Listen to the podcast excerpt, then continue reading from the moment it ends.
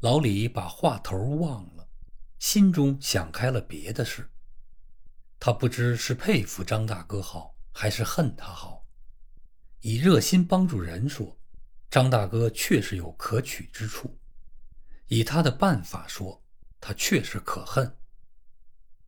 在这种社会里，他继而一想，这种可恨的办法也许是最好的。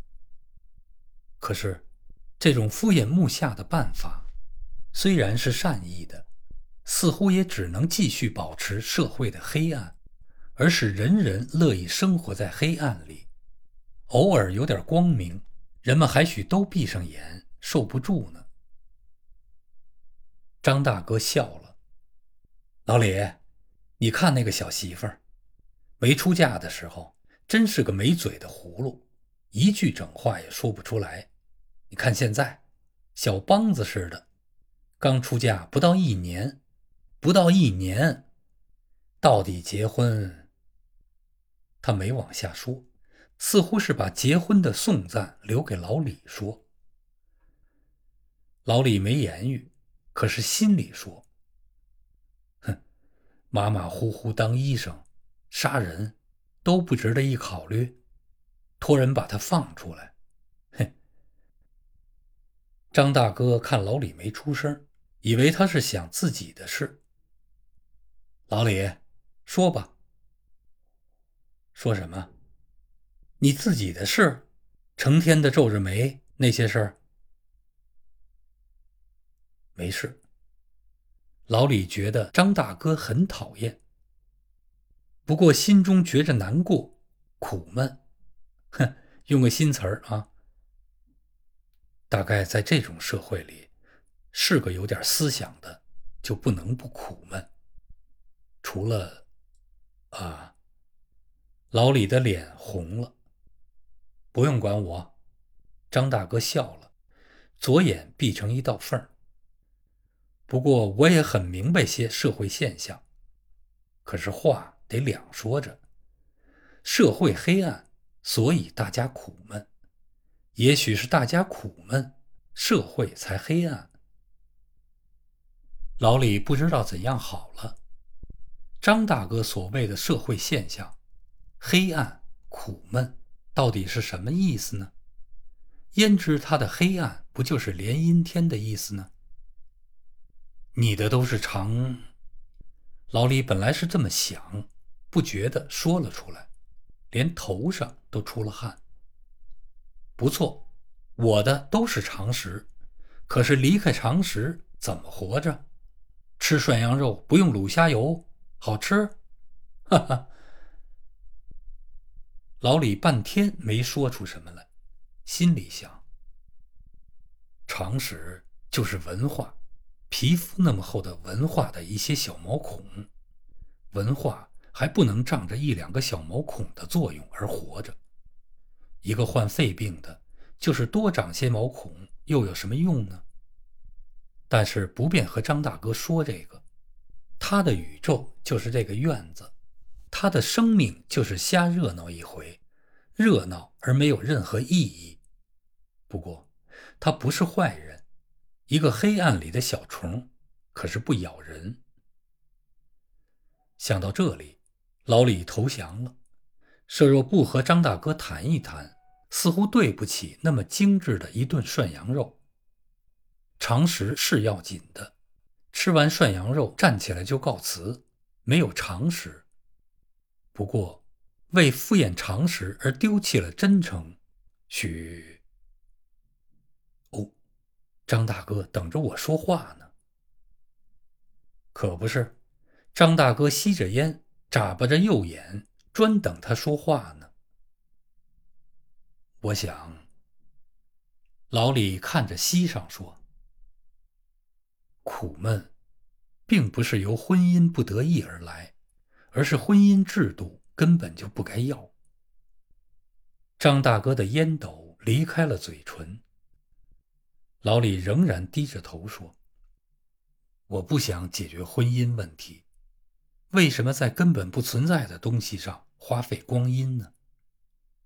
共产党，张大哥笑着喊：“心中却是不大得劲儿。在他的心中，共产和枪毙是一回事，而且应当如此。共产之后便是共妻，共妻便不要媒人，应当枪毙。这还不是共产党。老李还是慢慢的说，可是话语中增加了力量。我并不想尝尝恋爱的滋味，我要追求的是一点儿。诗意，家庭、社会、国家、世界，都是脚踏实地的，都没有诗意。大多数的妇女，已婚的、未婚的都算在内，都是平凡的，或者比男人们更平凡一些。我要一个，哪怕是看看呢，一个还未被实际给教坏的女子，情热像一首诗。愉快像一些音乐，纯真像个天使。我大概是有点疯狂，这点疯狂是：假如我能认识自己，不敢浪漫而愿有个梦想，看社会黑暗而希望马上太平，知道人生的宿命而想象一个永生的乐园，不许自己迷信而愿有些神秘。我的疯狂。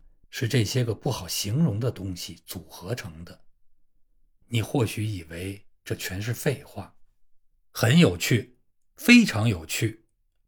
张大哥看着头上的几圈蓝烟，练习着由烟色的深浅断定烟叶的好坏。不过，诗也罢，神秘也罢，我们若能由切近的事做起，也不妨先去做一些神秘。是挺有趣的，没事儿，我还就是爱读个剑侠小说什么的，神秘，火烧红莲寺。可是，希望剑侠而不可得，还不如给叫花子一毛钱呢。假如有富裕钱的话，诗我也懂一些，千家诗、唐诗三百首，小时候就读过。可是诗没叫谁发过财。也没叫我聪明到哪儿去，我倒以为写笔顺顺溜溜的小文章更有用处。你还不能用诗写封家信什么的？哎，我老是不客气的讲，你是不愿意解决问题，不是不能解决。因此，你把实际的问题放在一边同时在半夜里胡思乱想。你心中那个妇女，嗯。不是实有其人，一点诗意。不管是什么吧，哼，据我看，失意也是妇女，妇女就是妇女，你还不能用八人大轿到女家去取诗意。简单干脆的说，老李，你这么胡思乱想是危险的。你以为这很高超，其实是不硬气。怎么说不硬气呢？有问题不想解决，半夜三更闹失忆玩，什么话？壮起气来解决问题，事实顺了心，管保不再闹玄虚，而是追求，用个新字眼儿，追求涮羊肉了。哈哈哈！你不是劝我离婚？当然不是。张大哥的左眼也瞪圆了。愣拆七座庙，不破一门婚。况且你已娶了好几年，一夜夫妻百日恩，离婚什么话？那么怎么办呢？怎么办？容易的很，回家把弟妹接来。她也许不是你理想中的人儿，可是她是你的夫人，一个真人，没有你那些聊斋志异。把他一接来，便万事亨通。老李盯了一板，不敢说万事亨通，反正比你这万事不通强得多。张大哥真想给自己喝一声彩。他有什么不懂的地方，教导他。小脚啊，放，剪发不剪发，似乎还不成什么问题。自己的夫人自己去教。比什么也有意味。结婚还不就是开学校？张大哥，老李要笑没笑出来。嘿，还就是开学校。张大哥也来的不弱。先把他放在一边你不是还有两个小孩吗？小孩也需要教育。不爱理他呀，跟孩子们玩会儿，教他们几个字：人、山水、土田。也怪有意思，你爱你的孩子。张大哥攻到了大本营，老李没话可讲。无论怎样不佩服对方的意见，他不敢说他不爱自己的小孩们。一见老李没言语，张大哥就热打铁，赶紧出了办法。老李，你只需下乡走一遭，其余的全交给我了。租房子、预备家具，全由我呢。你要是说不便多花钱，咱们有简便的办法。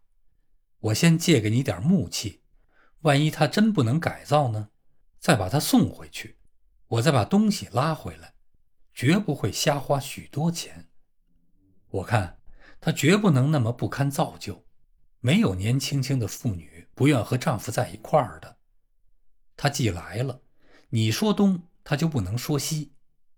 不过，为事情活变起见，先和他说好了，这是到北平来玩几天，几时有必要就把他送回去。事要往常里看，话可得活着说。听你张大哥的，老李，我办婚事办多了，我准知道天下没有不可造就的妇女。况且你有小孩。小孩就是活神仙，比你那点诗意还神妙得多。小孩的哭声都能使你听着痛快，家里有个病孩子，也比老光棍的心里欢喜。你打算都买什么？来，开个单子，钱我先给你垫上。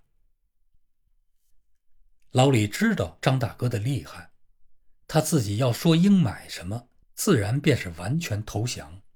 收肉不说话，张大哥明天就能硬买一车东西来。他要是不收这一车东西，张大哥能亲自下乡把李太太接来。张大哥的热心是无限的，能力是无限的。只要吃了他的涮羊肉，他叫你娶个黄牛也得算着。老李急得直出汗，只能说：“我再想想。”干嘛再想想啊？早晚还不是这么回事。老李从月亮上落到黑土道上，从失意一降而成了接家眷，自己打自己的嘴巴。就以接家眷说吧，还有许多实际上的问题，可是把这些问题提出来讨论，分明是连再想想也给取消了。可是从另一方面想。老李急得不能不从另一方面想了。生命也许就是这样，多一分经验，便少一分幻想，以实际的愉快平衡实际的痛苦。小孩儿，是啊，张大哥小的痒痒肉在哪儿？老李确实有时候想摸一摸自己儿女的小手，亲一亲那滚热的脸蛋儿。小孩儿。小孩儿把妇女的尊严给提高了。老李不言语，张大哥以为这是无条件的投降。